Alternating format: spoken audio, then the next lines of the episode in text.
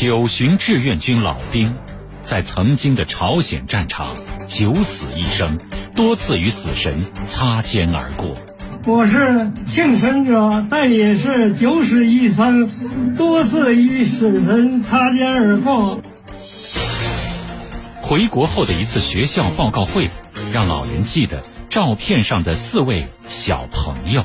这要是能照能见到他们多好啊！那联系不上了，但是心里一直记着他们。记得，那记得。六十九年间，寻找四位祖国的小朋友，是老兵记挂多年的一桩心愿。跟着我又要建立联系，后来我们又回去了，也联系不上了。老兵的心愿，铁坤马上讲述。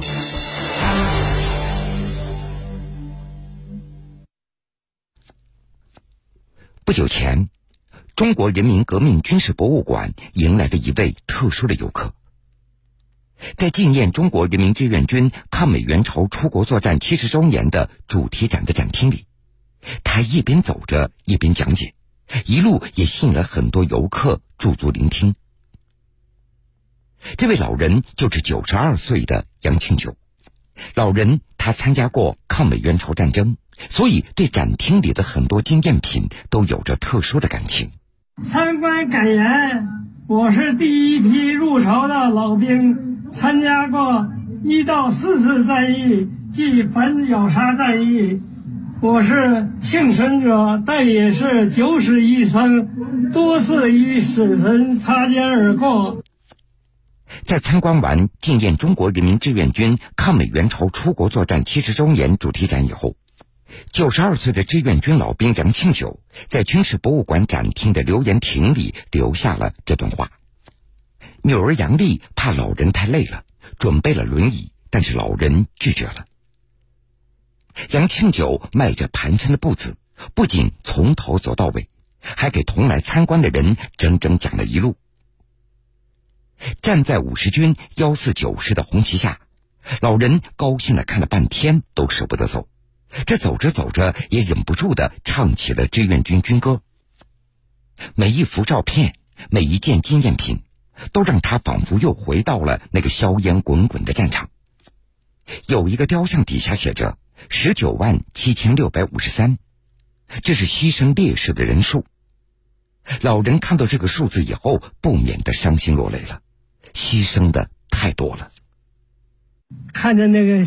写的咱们牺牲了多少人？看了那个以后，我也掉眼泪。咱们牺牲太多了。有个雕像底下十九万七千六百五十三，嗯，牺牲的战士，会想起当年一起战斗的战友，死的太多了。看到杨庆九老人胸前挂着的“解放东北、解放华中南、抗美援朝”的纪念章，好多个小朋友围拢在老人的身边。摸着纪念章问道：“爷爷，您是英雄吗？爷爷，您真棒！”老人非常的开心，和孩子们又讲起了一件又一件的往事。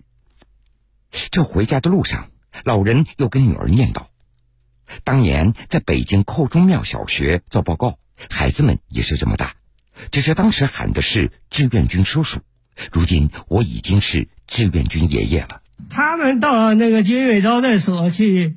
找这个人要要报告，然后让我去，我就去了。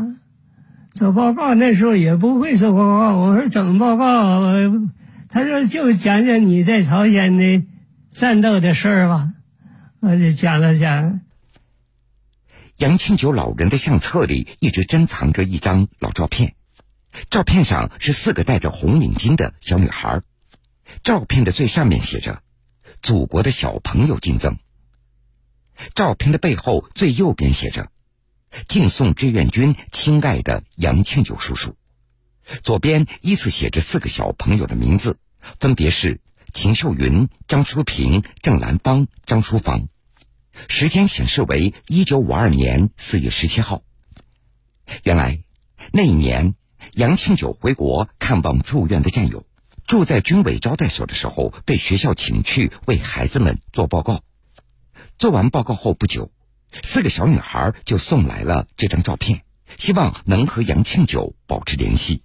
叫寇荣庙小学，哎，就是口往西，就在那个建阳饭店，三星的建阳饭店斜对子。这四个小姑娘，嗯，您当时对她们谁印象比较深刻一点？这个姑娘最深刻了。左边数第二个戴红领巾的是吗？嗯。对她为什么印象深刻呀？她大一点儿，跟我说话说的多，叫志愿军叔叔，你们太伟大了。我就说是你们长大了要向志愿军学习呀，要爱国。孩子就鼓掌啊，跟着我又建立联系。后来我们又回去了，联系不上了。尽管已经过去六十九年了，不过杨庆九还记得寇中庙小学当时是平房，他给孩子们讲的几件事情也都历历在目。当时在报告会上，杨庆九告诉孩子们。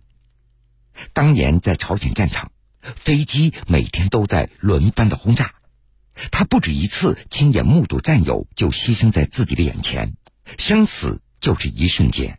有一次啊，我们住在这个山洞里头，到晚上快吃饭了，有一个参谋，他说到炊事班看看今天吃什么。我说你别去了，我去吧。结果到那儿没说几句话，飞机就来了扫射。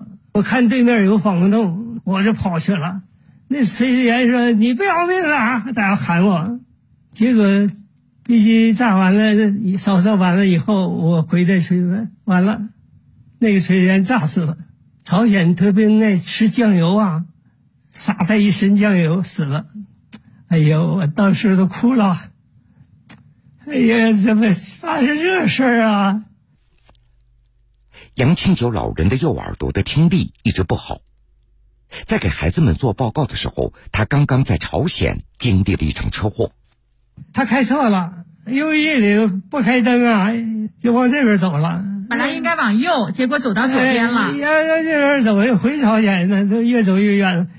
上面人就知道开错了，就拍，一拍司机就懵了，不知怎么回事拍他，他以为是有飞机要炸了。一下子开到山里去了，我在在最后那车蒙个毯子睡觉呢，那毯子被我救了，我脸都紫了，耳朵听不见，都紫紫的。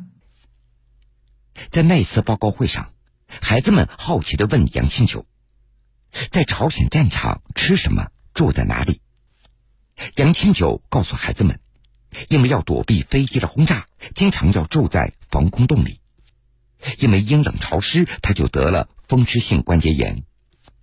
最苦的时候，那是第二次战役之后，没有蔬菜，没有水果，他们就吃国内送过来的炒面，抓一把雪就当水喝了。有一次，朝鲜老百姓慰问我们，给我们好多苹果，那苹果也不大，小苹果，一个人都分十个苹果，我一天就吃了，星期早上到晚上都吃了十个苹果。在朝鲜战场爬冰卧雪，吃不饱穿不暖，一次次和死神擦肩而过。不过如今说起，杨庆九非常的骄傲。用他的话说：“当年穿上军装上了朝鲜战场，我成为了那个时代最可爱的人。”最骄傲的是我就是当兵啊，尤其是当志愿军，那把我们叫最可爱的人。那多高的荣誉啊！最可爱的人。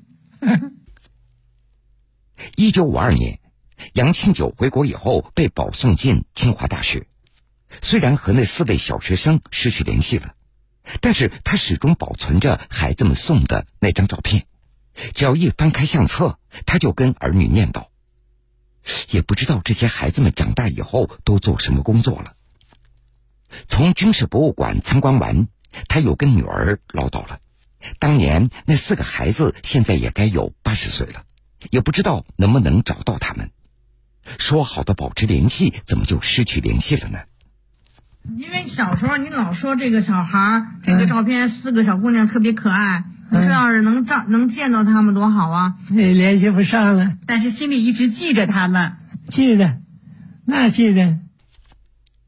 老人的女儿杨丽回家以后也开始打听，但是已经找寻不到寇中庙小学了。所以她很想通过媒体来寻找当年的那四位小学生，来了却父亲牵挂多年的一桩心愿。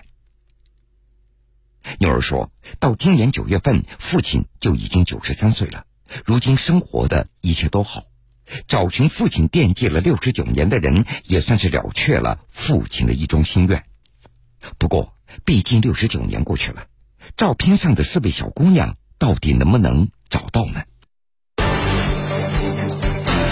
九旬志愿军老兵回国后的一次学校报告会，让老人记得照片上的四位小朋友。这要是能照能见到他们多好啊！也联系不上了。六十九年间，寻找四位祖国的小朋友，是老兵记挂多年的一桩心愿。您就是当年的志愿军叔叔吧？这么多年了。老兵的心愿，铁坤继续讲述。通过热心网友所提供的线索，仅仅用了一天的时间，就找到了照片上的其中的两位小朋友。在媒体的安排下，三月十九号，已经八十五岁的张淑平和八十三岁的张淑芳两位老人来到自己的母校——北京市金钟街小学，与当年的志愿军叔叔杨庆九见面了。您好，您就是当年的志愿军叔叔吧？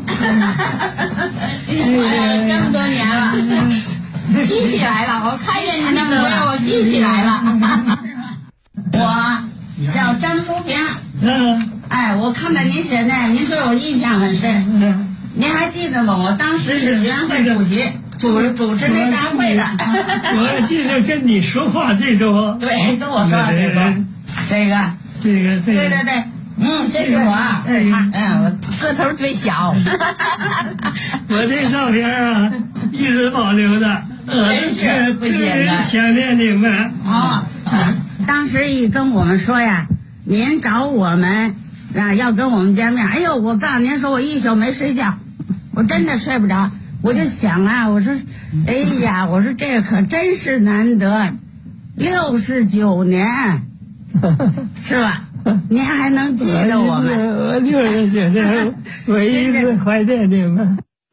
见面以后，杨庆九老人还询问照片中的另外两个小朋友现在生活的怎么样了。不过遗憾的是，照片中其中的一位小朋友已经去世了，另外一位因为身体原因无法前来。这当年的志愿军叔叔和小朋友，如今已经是白发苍苍的老人了。我也叫志愿军叔叔啊，是。现在我应该叫你妹妹了。他不敢当，还是那是原来的志愿军叔叔啊。再相见，大家也都聊起了当年报告会结束以后各自的经历。杨庆九在做完报告以后，又返回朝鲜战场，不久回国以后被保送进清华大学。张淑平与妹妹张淑芳则继续上学，后来姐姐考取了首都师范大学，妹妹考进了中国农业大学。毕业之后，张淑平去了延庆的一所学校教书，妹妹则离开北京到内蒙古去工作了。在成为教师以后，张淑平他每年都要给孩子们讲魏巍所写的《谁是最可爱的人》，这每次讲都要告诉孩子们。他曾经听过一位叫做杨庆九的志愿军叔叔讲朝鲜战场上所发生的故事。我就把我自己的感受结合这课文里的内容给学生讲，所以学生呢也是很受鼓舞的。大家呢都觉得我能见到志愿军，而且呢还跟志愿军志愿军叔叔一起照相联欢，还都很羡慕。张初平老人还特地为这次相见写下了一首小诗：“春风化雨桃花开，亲人相见喜心怀，知心话儿说不尽，祝您福寿延年。”随后，三位老人还一起来到教室，老人们为孩子们讲述了抗美援朝出国作战的经历，也让孩子们感觉到这幸福的生活来之不易。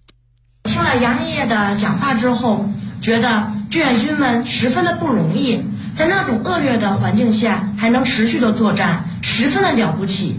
这也是我十分敬佩的一点。我长大以后也要为祖国的美好明天做出自己的贡献。